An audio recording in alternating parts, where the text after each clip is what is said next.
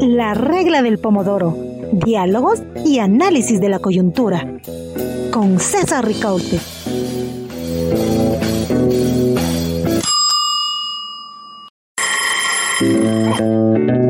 La regla del pomodoro. Diálogos y análisis de la coyuntura. Con César Ricaute.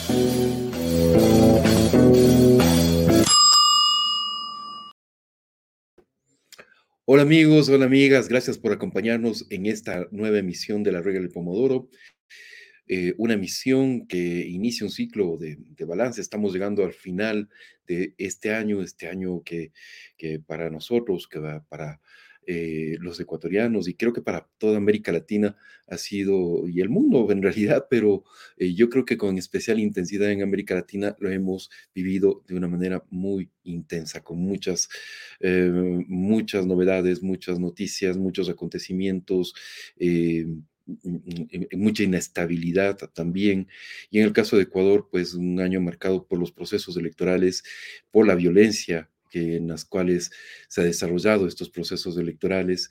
Recordemos que incluso con el asesinato de, un candidato presidencial, que además es, eh, eh, fue un destacado periodista, Fernando Villavicencio. Bueno, pero todo eso lo vamos a poner en, el balance con toda seguridad en este año en el cual vamos a analizar cómo ha sido la situación de la libertad de prensa, de la libertad de expresión en, nuestro, en nuestra región y en nuestro país. Y para hacer este análisis, damos la bienvenida, en primer lugar, a Carlos Lauría, director ejecutivo de la Sociedad Interamericana de Prensa. Eh, Carlos fue durante eh, algunos años eh, también em, director de las Américas en el Comité para la Protección de Periodistas, fue también consultor más tarde de, del comité del CPJ, ¿no es cierto?, que tiene su sede en Nueva York. Eh, Carlos es licenciado en periodismo con más de 30 años de práctica profesional y ha trabajado muchísimo en el campo de eh, las organizaciones no gubernamentales de libertad de expresión. Carlos, es un gusto, siempre un placer conversar contigo. Muchísimas gracias por acompañarnos en este espacio. Hola, buenas tardes César. Muchísimas gracias por la invitación. El, gusto es mío eh, poder, poder estar acompañándote en este, en este año eh, en el que se hace un balance, ¿no? Y, hablaremos del tema. Así es. Y bueno, también damos la bienvenida a Dagmar Flores, periodista con varios años de experiencia en medios escritos, radiales, digitales.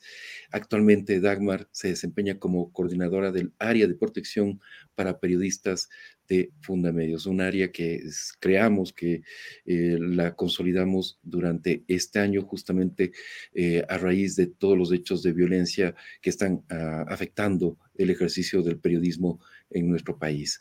Eh, Dagmar, bienvenida, gracias por acompañarnos en, en este balance del año.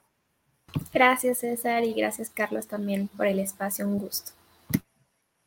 Bien, y ya dábamos al inicio de esta conversación algunos eh, hechos de contexto, eh, pero podemos ah, añadir alguna información extra para situar eh, la conversación con nuestros invitados. La censura sistemática, los cierres de medio, el hostigamiento, la persecución, la violencia y las muertes de periodistas son temas que persisten y se agravan en países de la región según la Sociedad Interamericana de Prensa, eh, la CIP, de la cual Carlos es el director ejecutivo, en el índice Chapultepec se descendió, eh, el índice Chapultepec descendió a su punto más bajo en los últimos cuatro años, encontrando retrocesos en la puntuación de 18 de los 22 países analizados por el barómetro, por este barómetro de la Sociedad Interamericana de Prensa. Eh, la situación que nos refleja este indicador, este, este barómetro de la libertad de expresión, el índice Chapultepec, evidencia las constantes regresiones en perjuicio de los derechos comunicacionales con eh, especial gravedad en países como Nicaragua, Venezuela y Cuba. Pero también se registran pronunciados deterioros en las libertades en Honduras, El Salvador, Bolivia, Guatemala y Ecuador. En Ecuador, precisamente en este 2023, Fundamedios registra 247 agresiones hasta eh, la fecha eh, contra la libertad de expresión y mm, Además, se reportan 322 víctimas en esas 247 agresiones. Y uh, entre estas víctimas, como mencionábamos, hay eh, candidatos eh, mm, asesinados, hay periodistas exiliados, eh, un número inusualmente alto de amenazas, etcétera, etcétera. Bueno, justamente eso es lo que vamos a conversar con nuestros invitados. Entonces, eh, Carlos, eh, Dagmar, eh, este año, el 2023, será recordado como un año crítico para la libertad de expresión, un año eh, quizás uno de los peores años para la libertad de expresión. Podemos afirmar algo así de determinante. Carlos, voy primero contigo y después de Dagmar. Bueno, muchas gracias, eh, César. Creo que tu introducción fue por demás elocuente, ¿verdad? Creo que fue un, un año sombrío, un año eh, con muchos, muchos problemas para la libertad de prensa y para la libertad de expresión en Ecuador. Creo que coincidieron uh, una serie de factores, ¿verdad? Pero como, como analizamos más eh, temprano en el año, en oportunidad de, de visitar uh, Quito en dos oportunidades y a partir de un informe que publicamos eh, entonces para el Comité para la Protección de los Periodistas, digamos, eh, confluyeron una crisis de seguridad sin precedentes en la historia reciente de Ecuador, con un auge y un accionar de grupos criminales del que no se tiene eh, recuerdo ni la historia reciente, que culminó con el hecho dramático, el asesinato dramático de un candidato a la presidencia, el caso de Villavicencio, con un clima de efervescencia e inestabilidad política muy importante, producto de la crisis eh, política del país, y eh, en consecuencia eso produjo un, contexto muy desfavorable para el ejercicio del periodismo, que arrojó como consecuencia múltiples ataques y amenazas, eh, un, una situación de, censura creciente, una sensación de autocensura por parte de muchos eh, colegas, eh, especialmente en zonas con eh, dominio y, presencia fuerte del crimen, los grupos del crimen organizado, eh, y una situación inédita en, en, el clima de, de libertad de prensa y libertad de expresión que vive el país, como es el hecho de que eh, periodistas eh, que estaban cubriendo temas sensibles tuvieran que abandonar el país. Uh -huh. eh, y, Carlos, sí. sí, Carlos, eh, esta situación que retratas muy bien, que ha vivido el Ecuador, eh, ¿tiene algún correlato en otros países de la región? Porque es a nivel regional que va deteriorándose eh, la situación. Quizás la de Ecuador es la, la, situación, una de las situaciones que más rápidamente y, y, y más, y, más gravemente se ha deteriorado, pero eh, hay otros países que están viviendo situaciones también muy complejas, no sé si similares, sí, sí. ¿No es cierto? Sí, en el grado de violencia, pero sí. Exacto, César, bueno, vos, tú, tú, has dicho de, de, de al, al, comienzo eh, del, del índice de Chapultepec, eh, de la Sociedad Interamericana de Prensa, como el índice de Chapultepec está en un, uno de sus niveles más bajos desde que comenzó, países eh, con altísimas restricciones para la libertad de expresión, Cuba, Venezuela, Nicaragua, pero otros países, digamos, que también están viviendo situaciones muy, muy complicadas, ¿no? Como el, el caso de Guatemala, como el caso de El Salvador, ¿no? En fin, hay, creo que en la región eh, lamentablemente una serie de factores eh, y, y, no es exclusivo tal vez de esta región, pero a nivel global, pero sí en esta región podemos ver que hay una serie de factores que contribuyen a este deterioro marcado. Por un lado, si me permitís, eh, César, un, un, un sí, elaborar sí, esta, esta, cuestión, creo que por un lado es eh, el progresivo debilitamiento institucional que eh, produce en consecuencia, un progresivo declive democrático, ¿verdad? Esto se verifica en todos los países de la región, lamentablemente. Junto a eso está el, autoritarismo creciente, ¿verdad? Lo vemos incluso en países donde hay elecciones, elecciones libres, ¿no? en países donde los, votantes, la población puede elegir a sus representantes con total libertad, pero en, El Salvador, por ejemplo, allí hay, hay eh, una situación de autoritarismo creciente. Bueno, ni, hablar de países que ya han pasado ese autoritarismo para convertirse en autocracias, ¿no? Claramente. Eh, en fin, eh, eso, a eso el auge del crimen organizado que mencionabas recién. Que,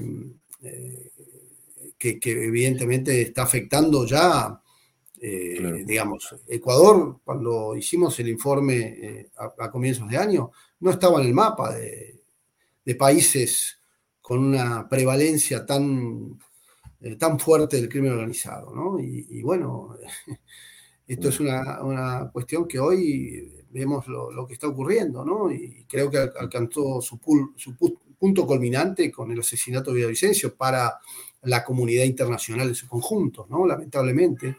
Eh, nosotros advertíamos hace unos meses sobre eh, el riesgo creciente que, esto estaba produciendo y que era importante que la comunidad internacional tomara nota, ¿no? Para que no pasara mayores. Lamentablemente la situación eh, produjo un desborde total, las autoridades estaban absolutamente desbordadas, ¿verdad?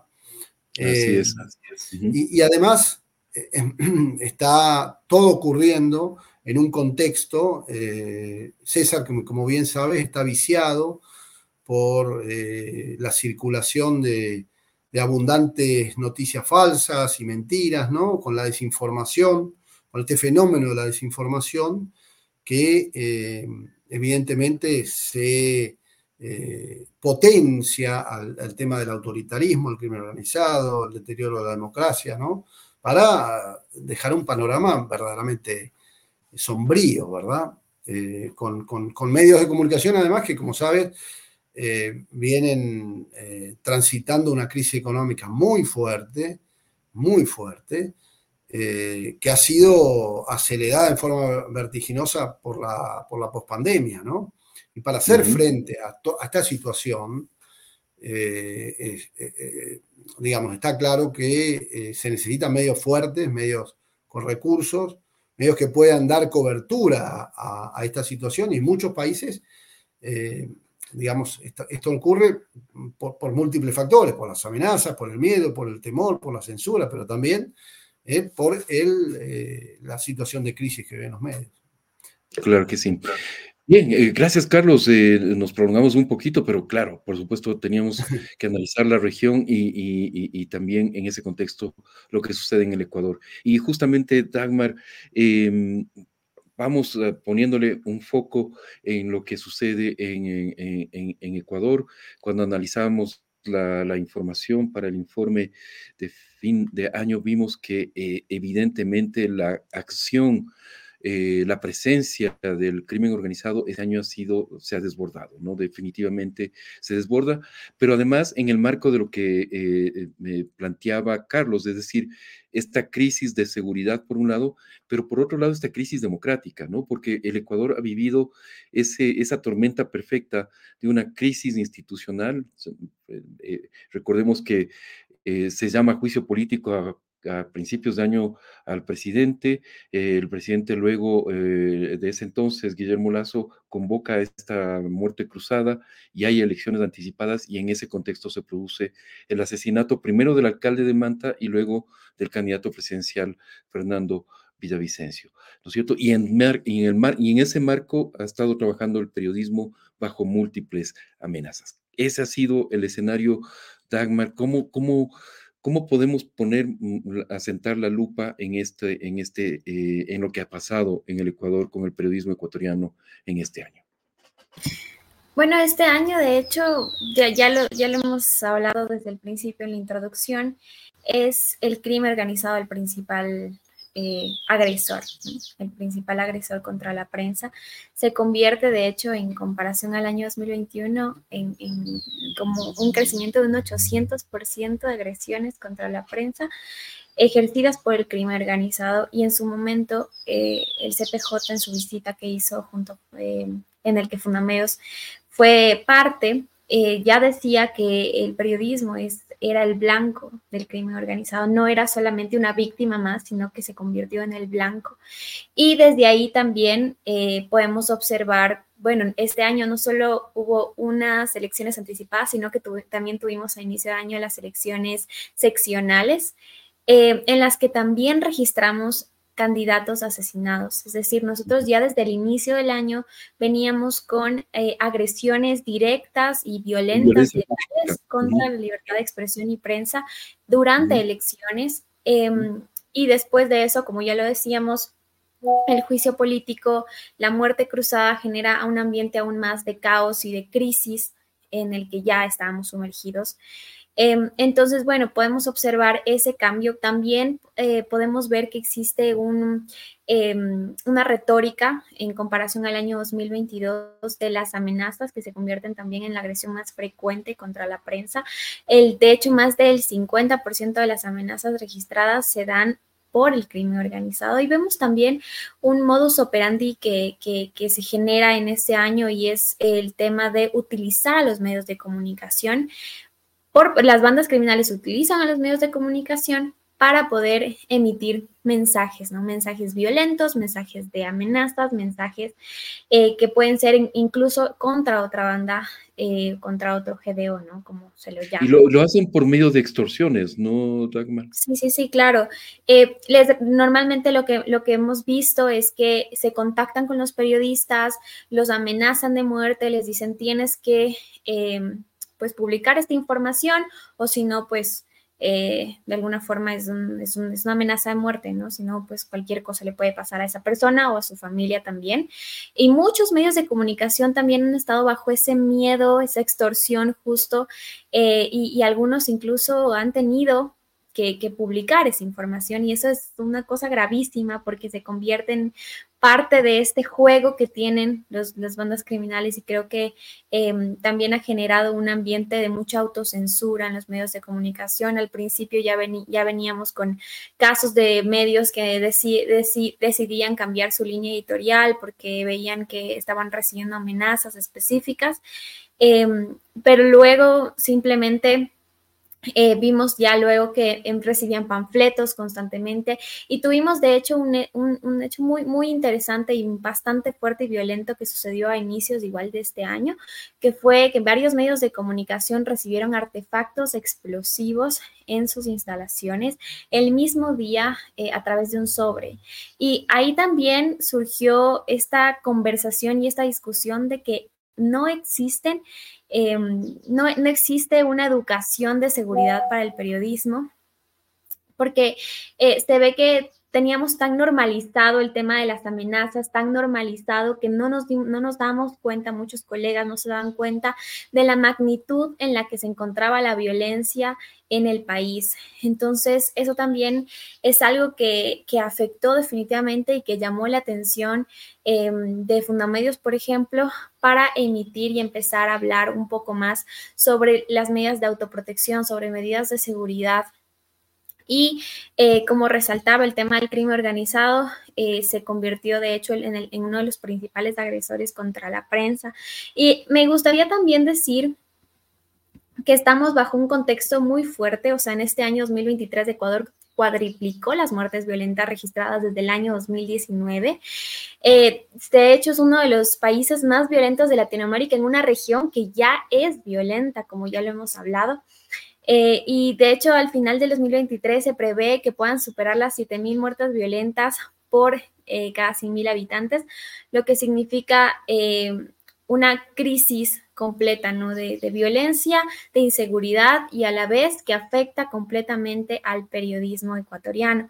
Como les decía, bueno, Fundamedios registra este año 247 agresiones contra la libertad de expresión y prensa, y además de 322 víctimas, entre las cuales se encuentran también candidatos quienes han sido afectados, han sufrido atentados también, como decíamos, el caso de Fernando Villavicencio, quien también fue periodista, pero asesinado en medio de un mitin político, lo que también generó un, un ambiente bastante hostil y que afectó completamente a el ejercicio libre de la profesión. En este momento tenemos registrados nueve periodistas que han tenido que salir del país y que están bajo el miedo de qué va a pasar, porque también ahí es importante señalar que cuando uno sale, sale por miedo, por, medio de todas estas amenazas, eh, con todo un, con toda la adrenalina pero cuando uno sale en ese momento dejas todo, dejas a tu familia y también ha sido como momentos muy fuertes también de afectación a la salud mental de los periodistas em, que, han seguido, ¿no? Que, ha sido también un, tema importante tomar en cuenta y que a veces nos olvidamos que toda esta afectación y toda esta crisis política eh, y, social también ha afectado también a la salud mental de los periodistas. Eh, solo en las dos jornadas electorales, entre las elecciones seccionales y las elecciones anticipadas, nosotros como Fundamedios registramos 80 agresiones en el contexto electoral, entre los que se incluyen, como decía, obviamente también el, caso del candidato, el asesinato del candidato Fernando Villavicencio, pero también el, el caso del candidato Julio Faraccio, que fue asesinado también en las elecciones seccionales, el caso de Rider Sánchez, eh, de Agustín Intrago, el alcalde de Manta, eh, y también tenemos eh, varios casos de atentados contra periodistas.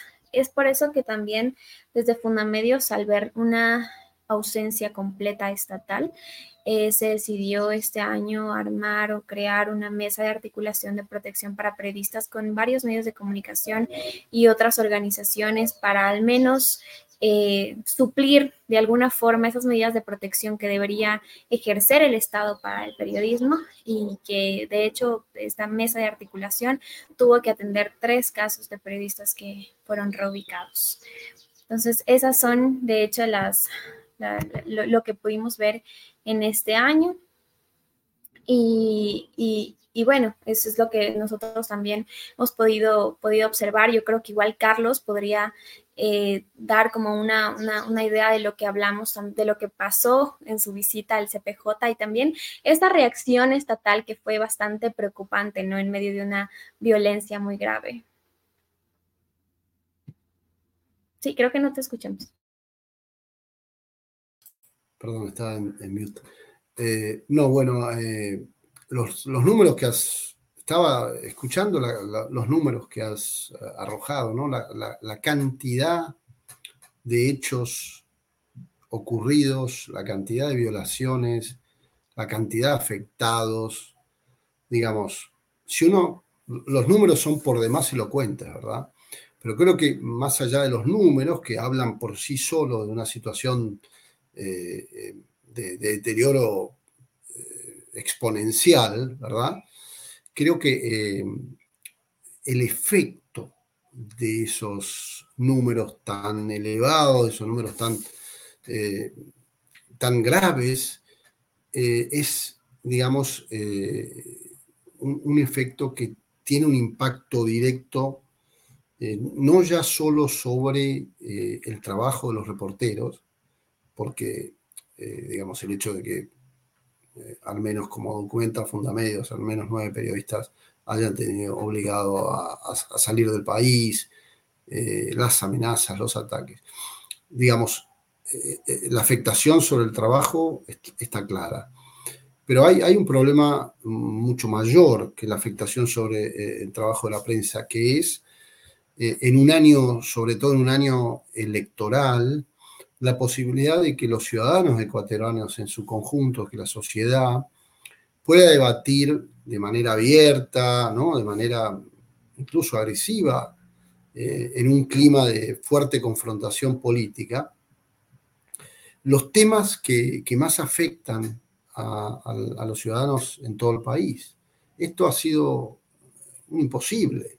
Eh, porque hay, eh, existen aún eh, periodistas en distintas regiones del país que están amordazados, que están con temor, que están aterrorizados, que no pueden cumplir con su labor.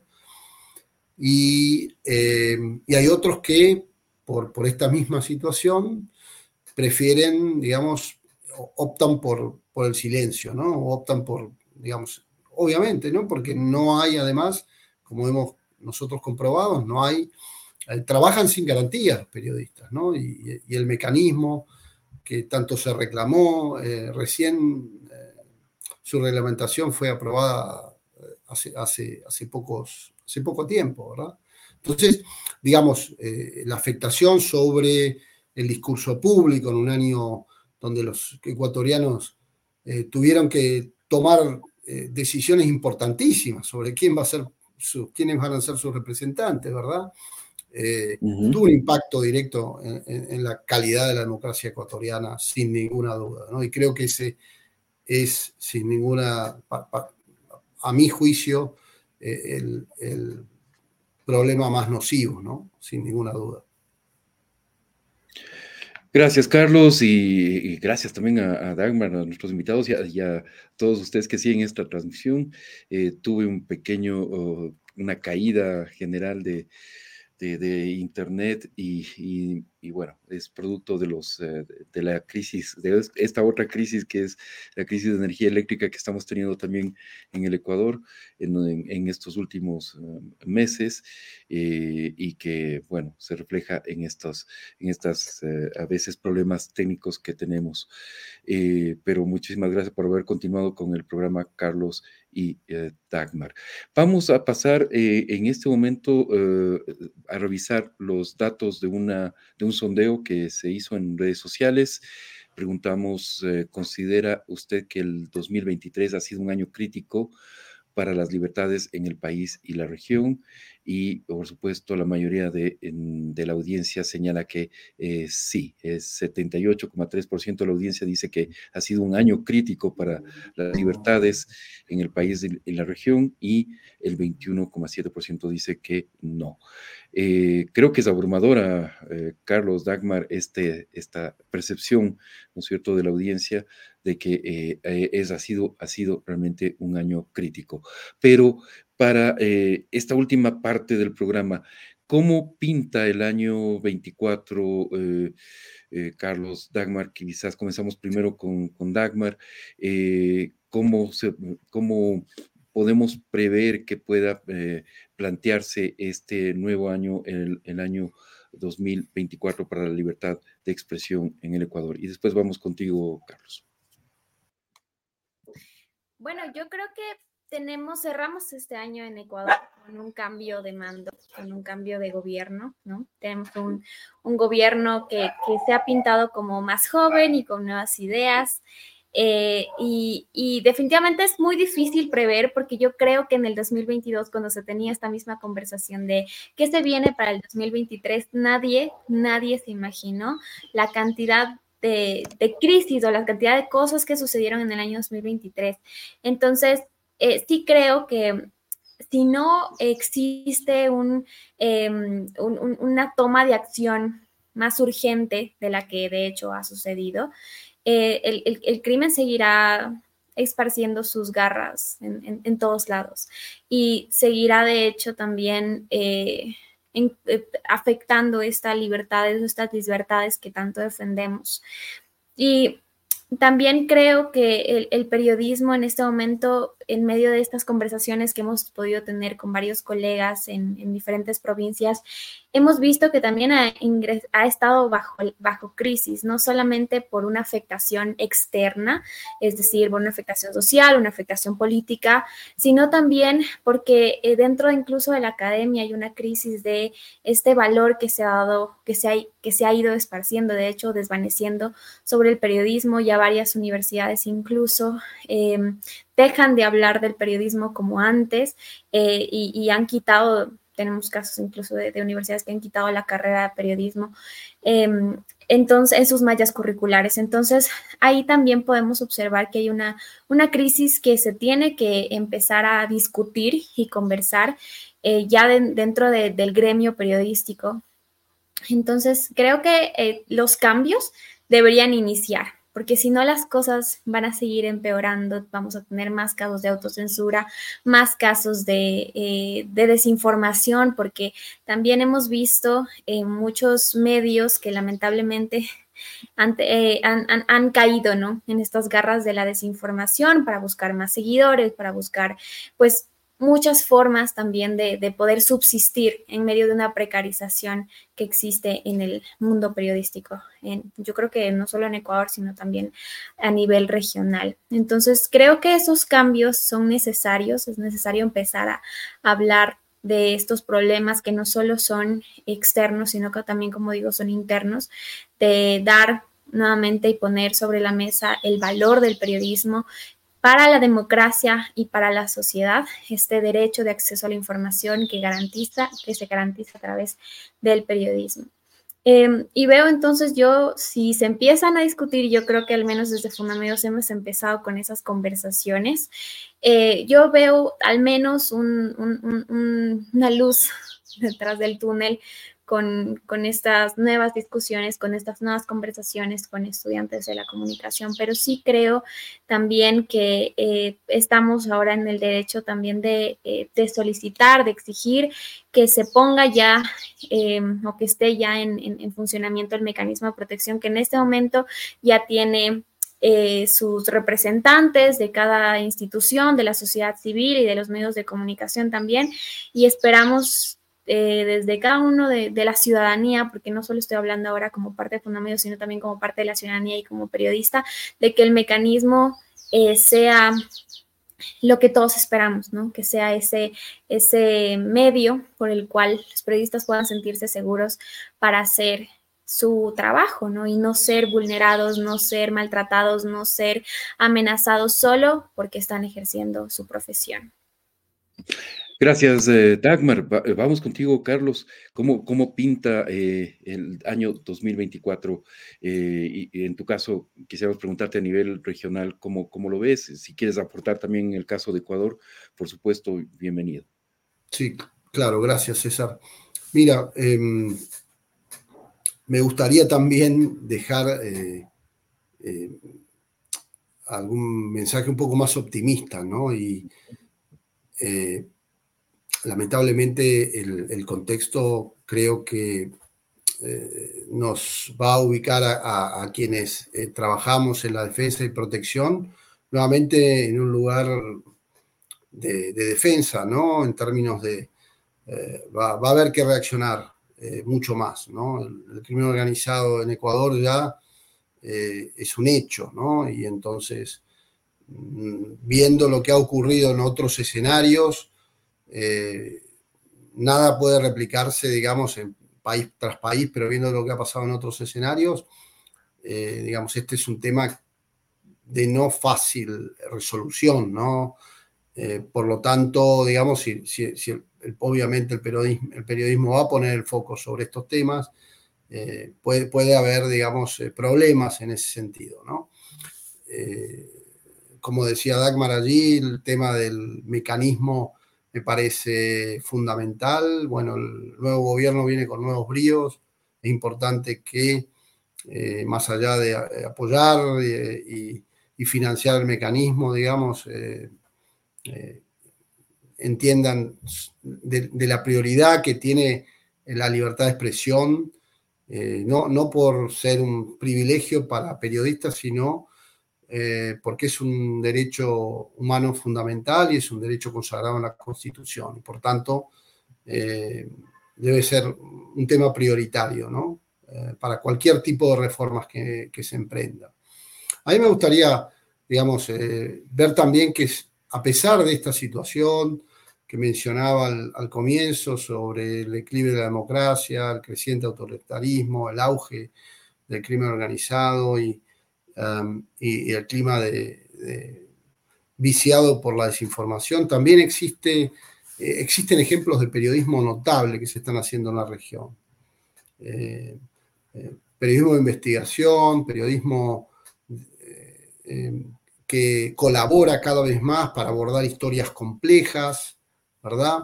El empoderamiento, digamos, más allá de que la desinformación circula en redes sociales y las redes sociales tienen sus problemas, también digamos, permite empoderar a, nuevos medios, nuevos periodistas, ¿verdad? El periodismo de datos está creciendo, permite eh, periodismo de datos abordar los temas complejos, presentarlos de manera más accesible. Eh, la desinformación se está combatiendo, ¿no? Eh, y, los medios están haciendo eh, un esfuerzo, ustedes también desde Fundamedios, para verificar la precisión de, las noticias, ¿no? Y sobre todo en contextos electorales esto es fundamental. en fin, periodismo se está haciendo y muy bueno a pesar de las dificultades. Y eso es lo que me gustaría dejar como mensaje, ¿no? Porque eso es evidentemente alentador, evidentemente eh, muchos jóvenes periodistas haciendo, eh, arriesgándose en muchos casos, haciendo grandes trabajos de investigación colaborativo. Eh, nuevos medios que tratan de envolverse relevantes, vinculados con, con cuestiones de, innovación en, todo, en, todos los aspectos del, trabajo periodístico. En fin, eh, me gustaría eh, terminar con ese mensaje esperanzador pensando en el buen periodismo que se está haciendo en toda la región. Muchísimas gracias, Carlos. Y es verdad, eh, en medio de las dificultades también florece excelentes muestras de, buen periodismo que vale la pena eh, destacar también y la valentía también de muchos, de muchos colegas, de muchos periodistas que eh, siguen trabajando en condiciones muy complejas para su seguridad, para su, vida eh, e incluso para su sus familias. Ah, agradecerles muchísimo, Carlos Dagmar, pedirles disculpas por lo, accidentado que hemos tenido esta, este programa pero, pero bueno, valía la pena. Eh, lo importante es que la audiencia les haya escuchado a ustedes y tenga las, eh, eh, la información y la apreciación, el análisis sobre lo que está ocurriendo en nuestra región con la libertad de expresión, con la libertad de prensa, con el trabajo periodístico. Una vez más, muchas gracias, un fuerte abrazo y a todos ustedes también quienes han seguido esta transmisión, darles también nuestro mayor saludo y, e invitarles para la próxima emisión de la regla del Pomodoro el jueves próximo. Fuerte abrazo.